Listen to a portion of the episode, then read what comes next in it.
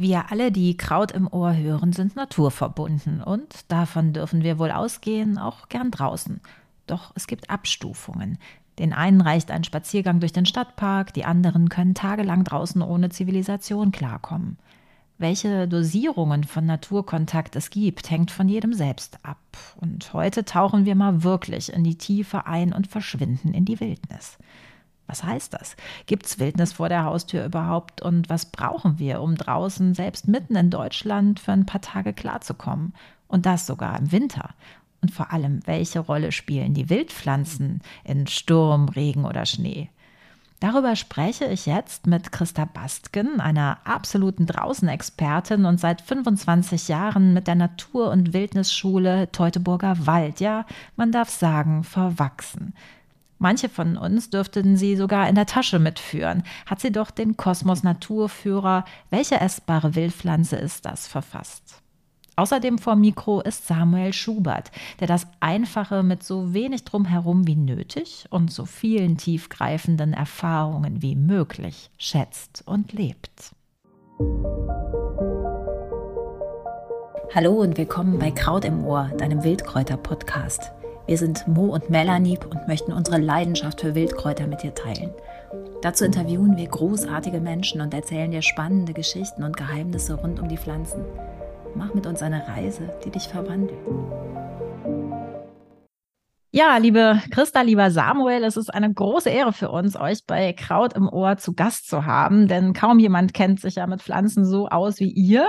Habt ihr gerade eine vor eurem inneren Auge präsent? Hm, ja, wenn ich rausgucke hier aus dem Fenster, sehe ich den Salbei vor mir. Ja, ein, ein Wort einfach zu euch. Mit wem sprechen wir heute? Ja, ich bin äh, Christa und ähm, ich bin seit 1998, seit Gründung der Wildnisschule hier mit dabei. Ich komme aus äh, einem kleinen Selbstversorgerdorf in der Eifel. Wir waren zu Hause Selbstversorger und ähm, haben im Prinzip vom Land gelebt. Und äh, dann, als ich von dort weggegangen bin, habe ich Ökotrophologie studiert und ähm, in diesem Studiengang habe ich einfach auch gemerkt, dass es gar nicht so selbstverständlich ist, sich vom Land zu ernähren, für die meisten zumindest nicht. Und ähm, dieses Getrenntsein von meiner Heimat und von einem Ort, wo ich mich, wo ich mich auskenne, wie in meiner Westentasche und wo ich was zu essen finde, hat mich eigentlich inspiriert, mich mit Wildpflanzen zu beschäftigen, weil ich einfach nur eine Einzimmerwohnung hatte und äh, auf diese Weise äh, meine Nahrung anzureichern mit Dingen von draußen, die ich selbst sammeln konnte oder ernten konnte. Und ja, so ist meine, das, was für mich normal war, so ein bisschen zu meinem Motor geworden und der Liebe für das, wofür ich gehe, für das Land und für die Gemeinschaft. Und wie kann man das alles kreieren, dass Menschen äh, eine Verbindung dazu finden, also auch für sich selbst zu sorgen oder für sich selbst sorgen zu können in dem Kontext, wo sie sind. Gibt es ja mhm. viele verschiedene kreative Möglichkeiten, das für sich zu kreieren und äh, so ein Stück Verbundenheit zu schaffen auch. Ja, toll. Ja, ich ähm, habe ähm, einerseits Landschaftsnutzung und Naturschutz studiert in Eberswalde, wo ich recht viel auch über Pflanzen gelernt habe und natürlich viel eher auf so einem wissenschaftlich-theoretischen Ebene. Ähm, viel auch, aber auch so Sachen wie Kartieren, wo man die Pflanzen in dem, wie sie zusammen vorkommen und wo sie vorkommen und so weiter kennenlernt. Mm. Und parallel dazu habe ich seit 2014 in dieser Wildnisschule und auch in anderen Wildnisschulen viele Kurse besucht und da vieles gelernt, mir auch vieles selber angeeignet, weil ähm, mich das so, ja, ich habe das da kennengelernt 2014, dass es offensichtlich möglich sein kann, mit sehr wenig oder gar nicht in der Natur zu leben und sich wohlzufühlen und diese Einfachheit und Freiheit, die das ermöglicht, finde ich sehr anziehend, sehr strebenswert und da ist es natürlich auch ähm, in diesem ganzen Kontext sehr sinnvoll und wichtig, sich mit Wildpflanzen zu beschäftigen, so dass ich da auch einen großen Fokus auf die Pflanzen habe. Nicht nur was das Essen betrifft, sondern auch was sie sonst noch so an Also es gibt so viele Dinge, die man auf Pflanzen noch übers Essen hinaus auch machen kann. Genau, also wir sind ja ein Wildkräuter- und Wildpflanzen-Podcast, deswegen ist es wirklich wahnsinnig, wie facettenreich, äh, also wie die Wildpflanzen auch alleine zum Hören sind, was man ja am Anfang gar nicht so dachte. Ähm, vielleicht vorab, bevor wir auch nochmal auf Pflanzen und auf das Draußensein eingehen, äh, draußen ist es, wir, wir machen eine Winterfolge, draußen ist es nass, usselig und vielleicht kalt. Äh, Wind und Wetter, das ist für euch kein Werbespruch, sondern ihr lebt das. Und was, was macht das aus? Warum ähm, Wildnis? Also warum auch Wildnisschule? Vielleicht nochmal dazu auch. Äh, Wildnisschule ist letztlich ähm, das, was jetzt wir draußen vorfinden und so als uselig empfinden, ist halt das, was ist. Und das können wir nicht kontrollieren und das können wir auch nicht steuern. Und das ist für mich zum Beispiel, macht diesen Begriff Wildnis aus.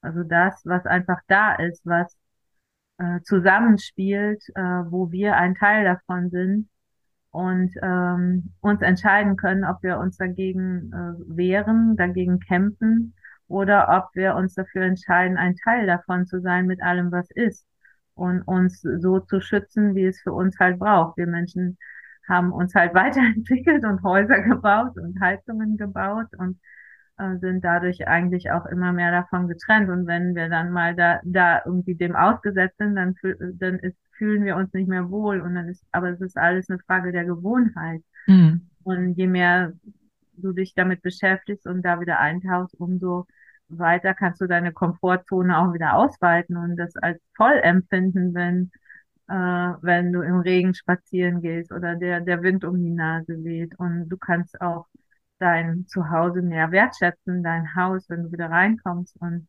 das Wasser, was aus der Leitung fließt, weil du musst es nicht irgendwie mühselig dir alles zusammensammeln, sondern du hast es. Du hast, also das ist ja auch ein Luxus, den wir hier haben. Mhm. Und wir sind nicht mehr darauf angewiesen von all dem, was wir jeden Tag draußen finden und sammeln und also erstmal nicht so offensichtlich. Die Zeit jetzt hat es uns ja auch ein bisschen gezeigt in den letzten zwei Jahren, dass wir schon auch irgendwie nicht davon getrennt sind, sondern dass auch Güter knapp werden können. So halt. Ne? Mhm.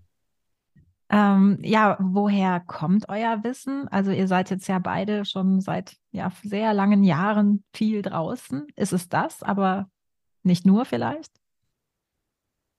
Naja, es ist auf jeden Fall so, dass vieles, was wir hier wissen und was wir auch unterrichten, ähm, die Erfahrung auf jeden Fall braucht. Man kann das nicht ausschließlich im Hörsaal unterrichten oder so.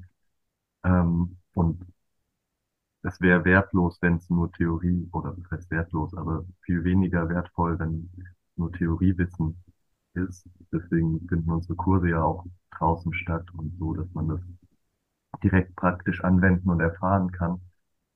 Ähm, aber das Wissen kommt, ähm, also die Wildnisschule an sich, das Wissen, das kommt ganz viel aus den USA, von äh, Tom Brown, von der Tracker School, kommt aber auch von vielen anderen Ältesten und ähm, ja, Menschen, die sich mit diesen Wegen und diesem alten Wissen beschäftigt haben, Menschen, die ihr Commitment dazu gegeben haben, dieses alte Wissen zu bewahren und ähm, ja, so ist es wieder auch hier nach Deutschland gekommen. Äh, genau, also äh, wir reden ja über Wildnis sozusagen in Deutschland. Kann ich die finden? Was, was ist das überhaupt? Äh, ja, und beginnt es wirklich vor der Haustür? Ja, Wildnis kann sich ja, also Wildnis muss ja nicht nur das große Gebiet sein, wo kein Mensch mehr drinne ist, sondern das mhm. können ja auch kleine Sachen im Alltag sein, sei es die Vögel, die man beobachtet auf dem Balkon oder die Wildpflanzen, die man im Garten findet. Der Fuchs, der einem im Park über den Weg läuft oder was weiß ich. Ähm, für mich kann das alles sein, was mir begegnet, wenn ich vor meine Haustür trete aus der natürlichen Welt so. Und ähm, das kann ich da überall finden. Das ist sogar, je mehr ich meine Wahrnehmung schule, desto, also es ist überraschend, wie viel davon teilweise so zu finden ist, was einem nicht auffällt, wenn man da nicht so eine Achtsamkeit drauf hat. Magst du ein Beispiel dafür nennen? Ähm, ich finde das zum Beispiel immer spannend, wenn in den Wildniskursen oder in den Pflanzenkursen so manche Pflanzen ähm, unterrichtet werden und die Leute die dann kennenlernen und dann kommen die das nächste Mal. Diese Pflanze, die war nie da, aber jetzt steht die überall. Mhm. So, das ist zum Beispiel so ein Effekt, vielleicht kennen den auch die ein oder anderen HörerInnen, ähm, dass wenn man eine neue Pflanze kennenlernt, vorher war die nirgends und plötzlich ist die überall. Ja. So ist es mit vielen anderen Sachen auch. Je mehr ich die kennenlerne und je mehr Verbindungen ich dazu aufbaue, desto mehr ich die auch wahr. Ja, und äh, genau, was, was macht jetzt eben oder was vermittelt ihr vor alledem? Was, was macht äh, Survival aus? Was brauche ich wirklich, um, um draußen klarzukommen? Ja, letztlich ist es ein sehr weites Feld an Fertigkeiten, aber ich würde sagen, es lässt sich drauf runterbrechen, dass, oder im, im Basiskurs unterrichten wir quasi so die Survival-Prioritäten, ähm, wo es halt darum geht, dass in, im physischen Bereich an erster Stelle der Schutz steht, den wir brauchen. Ähm, das kann eine kleine Schutzbehausung sein. Das kann auch verschiedene andere Formen annehmen. Schutz ist ja, ja, kann verschiedenes meinen. Ähm, aber das ist das Wichtigste, was wir brauchen. Wenn wir den nicht haben, dann können wir es nicht lange aushalten. Das nächste ist Wasser, das wir brauchen, trinkbares Wasser. Mhm. Dann brauchen wir Feuer, zum einen als Wärmequelle, zum anderen oft auch, um Wasser und Nahrung genießbar zu machen, ähm, und auch als Werkzeug, also, ähm, ja. Und Nahrung ist tatsächlich das, womit, also worauf wir ja am längsten verzichten können. So von, von unseren physischen Grundbedürfnissen, von dem, was wir wirklich brauchen, so dass das an letzter Stelle steht. Natürlich ist Nahrung in unserer modernen Gesellschaft spielt eine große Rolle und ähm, so die Vorstellung, jetzt ein paar Tage oder Wochen ohne Essen auszukommen, ist für die meisten, fühlt sich wahrscheinlich nicht sehr komfortabel an.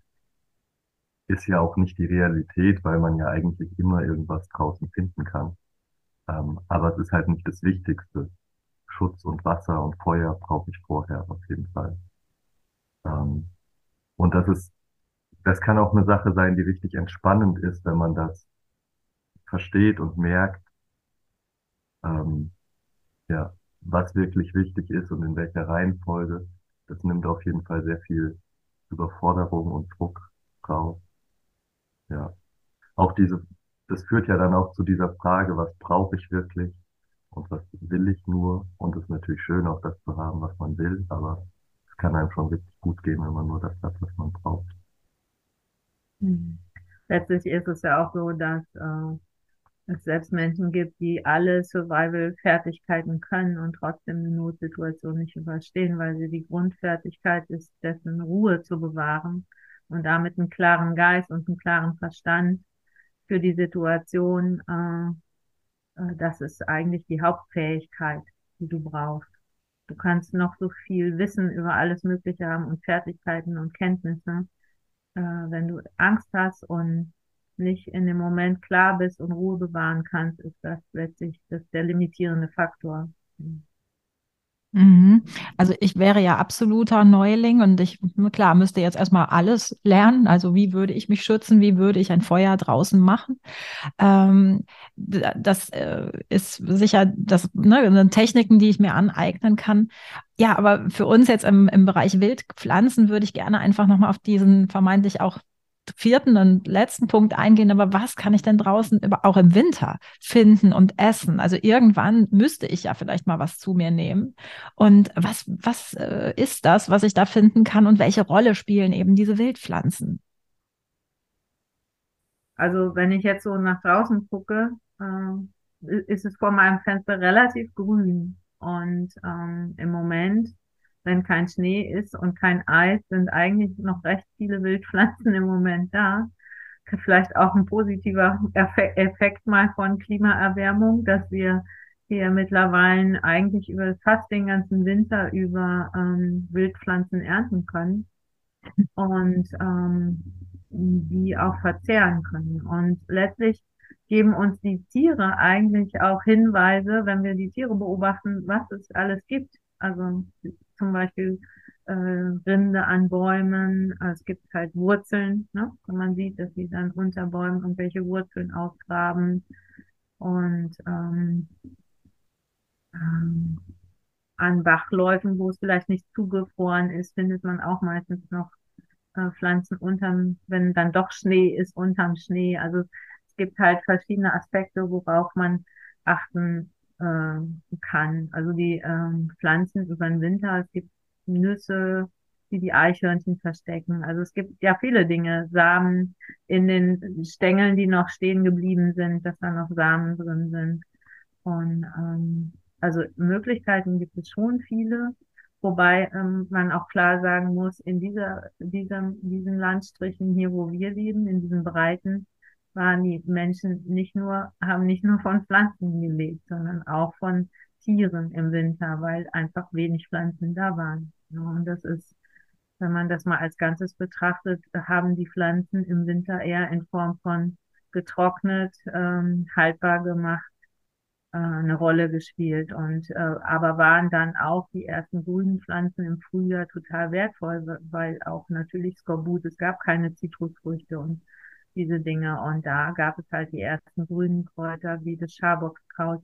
Die waren halt auch elementar für Vitamin C und Chlorophyll, um halt ähm, den Organismus wieder in Gang zu bringen und daher auch diese ganzen Dankesfeste für im Frühling, für die Pflanzen und ja, genau. Also ich habe mich äh, als Vorbereitung, äh, wie gesagt, ich habe null Survival-Wissen, ähm, habe ich mich an die Knoblauchsrauke gewagt und gedacht, jetzt guck mal, ob du die Wurzel, man sagt ja, die kann man essen, essen kannst, ausgegraben. Also ich habe sie erkannt, ich habe sie ausgegraben und dann dachte ich, oh nee, weil das ist halt total verholzt gewesen und natürlich ganz viel Erde und Kram und dachte, naja, also hm, lecker ist das jetzt nicht, aber das würde man dann im Zweifel zu sich nehmen da kommt mir spontan die Frage, ob das, äh, die Knoblauchsrauke ist ja zweijährig, ob die im zweiten Jahr, ob die schon geblüht hatte oder noch nicht. Aha, okay. Entspannend, das macht einen großen Unterschied bei der Knoblauchsrauke auf ah, jeden Fall dann. Also in welchem Winter man die, oder von, von, genau, von im ersten Jahr oder im zweiten Jahr von der Wuchszeit her. Und ähm, man, ich habe aus meinen bisherigen ein Eindrücken oder Erfahrungen nicht den Eindruck gewonnen, dass man da besonders leiden muss und besonders hart sein muss und sich irgendwelches holziges Zeug halt runterwürgen muss, um äh, satt zu werden, sondern das ist schon, je mehr ich mich damit beschäftige, desto mehr finde ich auch Dinge, die sich gut kombinieren lassen und auch lecker sind und ähm, die auch zart sind. Das hat natürlich oft auch was mit dem Standort zu tun. Manchmal habe ich das Gefühl, so auf trockenen kargen Standorten werden Pflanzen auch oft herber, holziger und so. Und also damit kann es auch zu tun haben. Hm, ich habe auch den Eindruck, es hilft oft, mehrere Sachen miteinander zu kombinieren, so. Dann gleichen sich manchmal extreme Geschmäcker oder Konsistenzen ein bisschen aus. Und es ist natürlich auch eine Frage der ähm, Zubereitung. Also man kann die Knoblauchstrauchenwurzel natürlich auch roh essen. Ich nutze sie gerne eher so als Gewürz mit in ein Gemüsegericht rein oder so. Ähm, die hat ja schon so ein bisschen so einen schärflich würzigen Geschmack. Mhm. Ja, auch bei Rinden zum Beispiel, eine Rinde jetzt roh zu essen, also bei Fichte könnte man die Innenrinde sogar roh essen, ähm, aber das ist fast die Leder zu kauen. Man kann die aber auch kochen und man kann auch die Rinde von relativ vielen Bäumen ähm, trocknen und mahlen.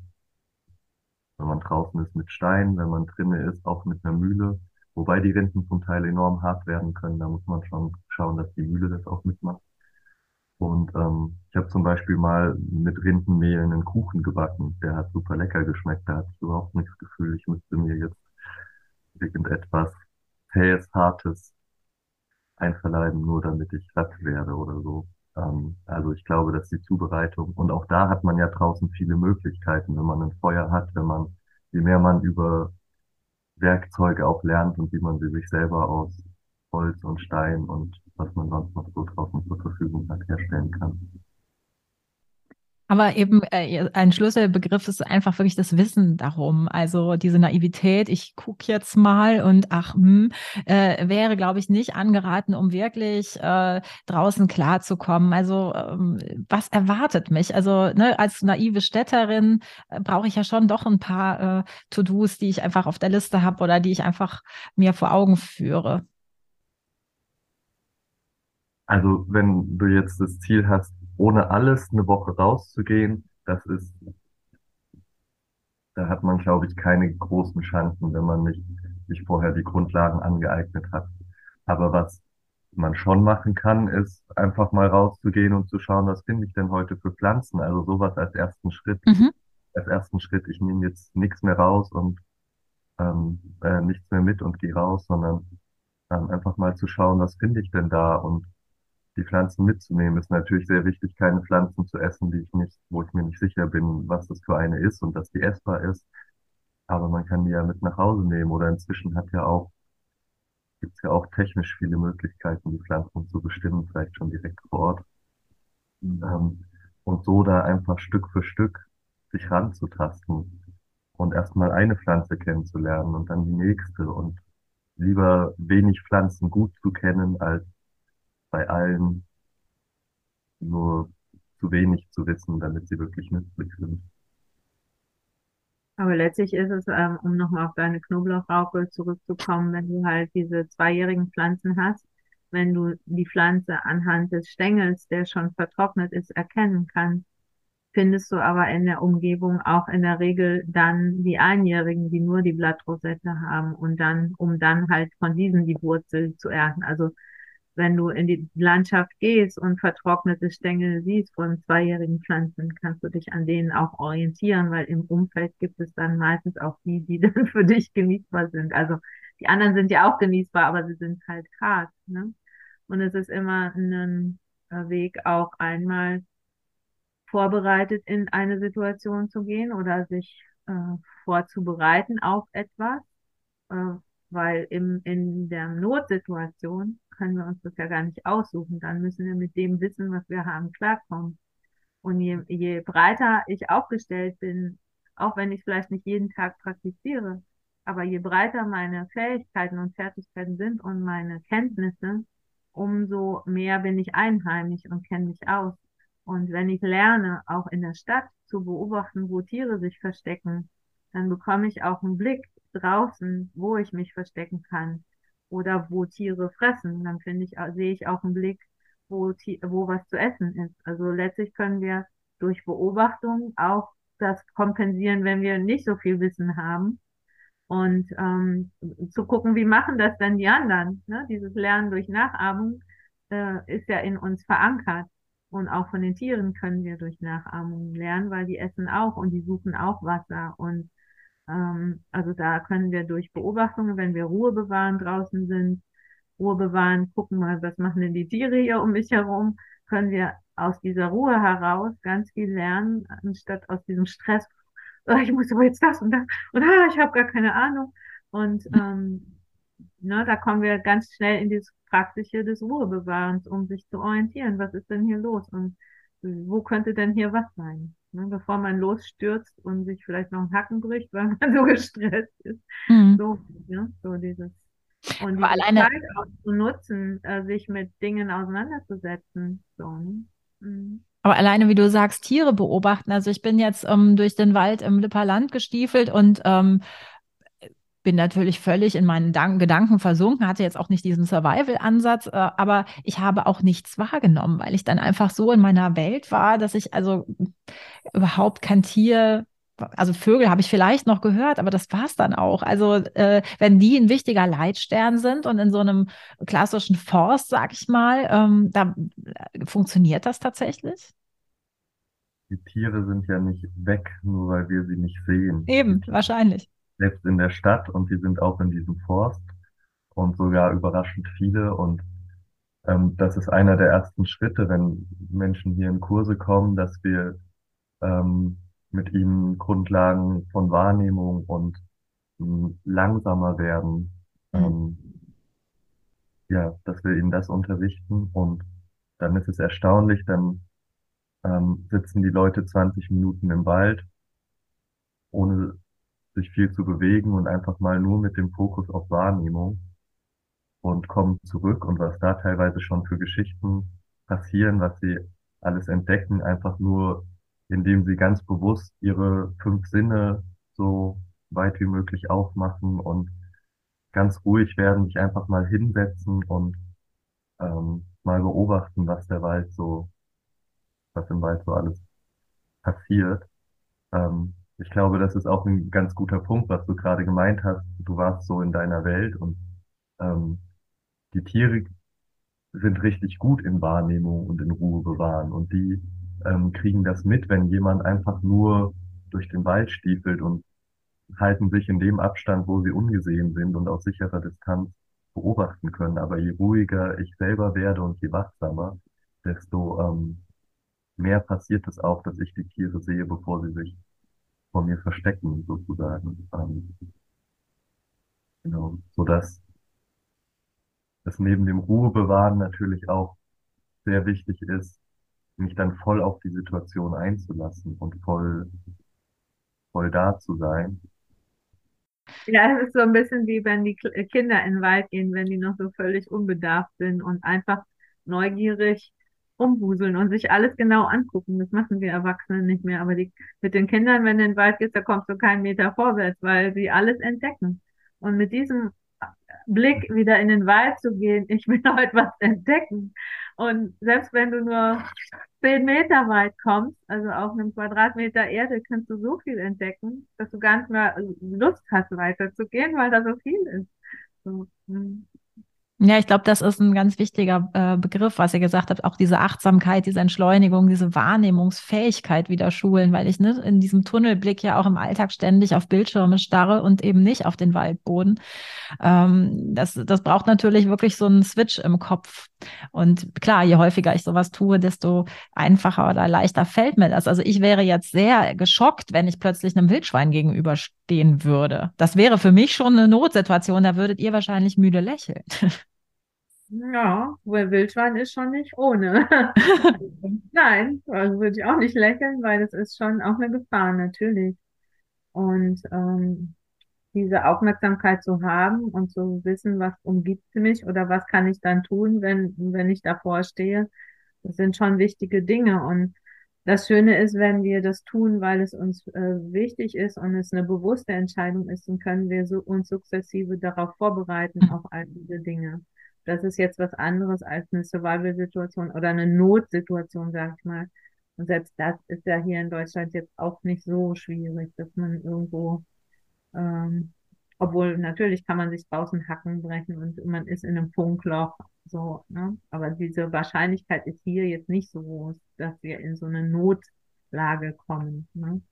Sondern dass wir für uns wählen können, das ist mir wichtig und ich will mich damit beschäftigen und all das lernen, was es dafür braucht. Ne? Und dann loszugehen und dann zu gucken, was begegnet mir und zu gucken, wo finde ich Menschen, die sich damit auskennen.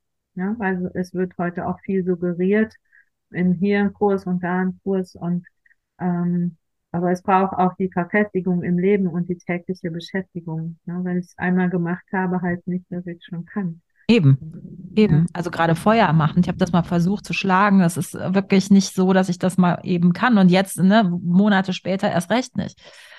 Ja. Genau. Aber gibt Ja. es denn äh, tatsächlich Gefahren, denen ich mich aussetze oder für die ich mich wappnen kann? Also Tierbegegnung, ähm, furchtbare Stürme oder, oder was weiß ich? Ja, letztlich ist es auch immer diese Aufmerksamkeit, ne? Wenn ich mich draußen bewege und äh, um, du hattest ja, eigentlich waren wir ja bei den Wildpflanzen oder bei den Pflanzen.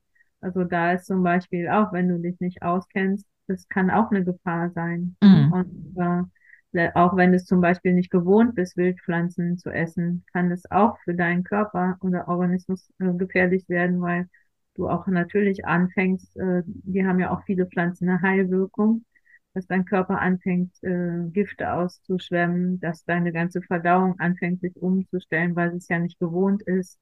Und dann brauchst du zum Beispiel mehr Wasser, weil äh, dein Körper das nicht kennt und er braucht halt Wasser zum Entgiften. Das sind alles Dinge, die, die so im Hintergrund gefahren sind, die man gar nicht kennt. Ne? Und deswegen mhm. dieses auf Nahrung, wir sind von der Evolution so ausgerichtet, dass wir ähm, viele Tage ohne Nahrung auskommen. Ne? Und wenn wir uns aber durch äh, Hunger dann in die Situation bringen, dass wir Dinge essen, die wir nicht kennen, dann brauchen wir mehr Wasser. Wenn wir keins haben, bringen wir uns dann auch manchmal selber in, in mm, weil wir es einfach aber nicht besser wissen. So, mm. Dieses, so einen natürlichen Umgang wieder damit zu finden. Und das ist genau das, darauf kann man sich halt vorbereiten. Ne? Wenn man zum Beispiel täglich auf dem Spaziergang hier mal einen Löwenzahn pflückt oder da mal und der Körper so anfängt, sich auch daran zu gewöhnen mit den Pflanzen, die man halt kennt und dann kann man es ausweiten und wenn man dann mal in eine Situation kommt, dass man draußen ist und äh, auf diese Nahrung zurückgreift, dann ist der Körper es aber schon gewohnt und es ist, ist keine Bedrohung mehr. Mhm. Kleine Schritte sind auch manchmal ganz wertvoll. Es muss nicht immer gleich das große Ganze sein, sondern das, was mir täglich auf meinem Weg von A nach B sowieso begegnet. Weil das ist realistisch. Weil wo wir uns extra für auf den Weg machen müssen, ist manchmal, das ist so groß. Dann machen mhm. wir es mal, aber dann machen wir es wieder nicht mehr. Das finde ich einen ganz wichtigen Tipp. Also äh, genau, wo, wie ich mich praktisch täglich schulen kann, ohne dass ich, wie ihr sagt, jetzt direkt ein ganzes Camp irgendwie absolviere. Ähm, das, das möchte ich super gerne auch den Hörerinnen mit, mitgeben. Habt ihr noch äh, Richtung Schluss auch kommt, ähm, was, was ihr gerne teilen möchtet? Was kann Wildheit im Alltag bedeuten? Ja, ich möchte äh, alle Hörerinnen auf jeden Fall ermutigen, da tatsächlich sich mit zu beschäftigen und ähm, ähm, sich das zu trauen und kleine Schritte zu gehen, weil für mich zumindest ist es enorm großes Geschenk, so viel Kontakt mit den Wildpflanzen zu haben, so viel Kontakt mit der Welt draußen, mit dem Wetter, mit egal ob es Regen oder Sonne ist, es hat ja alles seine schönen Seiten und ähm, ja auch die Wahrnehmung wieder zu steigern, wieder mehr die Sinne zu nutzen und die Neugier, weil es so viel Verbindung bringt und Schönheit, die man da draußen entdecken kann. Ähm, und das empfinde ich persönlich als sehr bereichernd und ähm, kann mir vorstellen, um, dass das für viele andere auch so ist. Und deswegen da einfach den Mut zu haben, Schritte zu gehen, mit den Pflanzen zu beschäftigen, sich ja, mit der ganzen natürlichen Welt äh, draußen mehr zu beschäftigen. Mein Tipp wäre, äh, sich gerne irgendeinen Kraut auf die Fensterbank im Blumentopf zu stellen und sich täglich vielleicht fünf bis zehn Minuten damit zu beschäftigen, dran zu riechen, dran zu schmecken, eine Lupe sich hinzulegen und mal genau zu die Details der Pflanze zu betrachten. Also sie wirklich zu studieren mit allen Sinnen, ohne Bücher und auch mal zu fühlen, was sind meine Empfindungen bei diesen Betrachtungen? Was strahlt diese Pflanze für mich aus? Was, was ist sie? Und wenn ich ein Gefühl dafür bekommen habe, was es ist, dann mal in den Büchern zu lesen und sich äh, mit den Büchern zu beschäftigen, ob du das wiederfindest, was die Pflanze für dich ausgestrahlt hat. Weil das ist eine ganz andere Herangehensweise und das kann ich auch abends machen, wenn ich von, von der Arbeit zurückkomme, weil ich die Pflanze im Topf auf meiner Fensterbank habe. Toller Tipp, danke. Und ja, zuletzt, wo kann man euch finden, wenn man jetzt wirklich einsteigen möchte und tatsächlich auch vor Ort mal Feuerlernen machen möchte und so? Ja, wir sind die Natur- und Wildnisschule Teutoburger Wald. Unsere äh, Internetseite ist www.natur-wildnisschule.de und wir sind stadtnah von Halle Westfalen. Also man kann auch mit dem Zug anreisen und schon äh, durch einen, einen wunderschönen Weg in den Teutoburger Wald laufen und dann zu Fuß ins Camp kommen. Hier kann man zelten. Also es ist hier ganz einfach. Wir haben äh, Wasser aus einer Quelle zum Trinken. Gibt keine Duschen und es gibt Komposttoiletten. Also es ist sehr ursprünglich und sehr natürlich hier bei uns und das Ganze drumherum bietet schon die Möglichkeit, sich in Einfachheit zu üben. So. Ja. Toll, danke. Ja, bitte.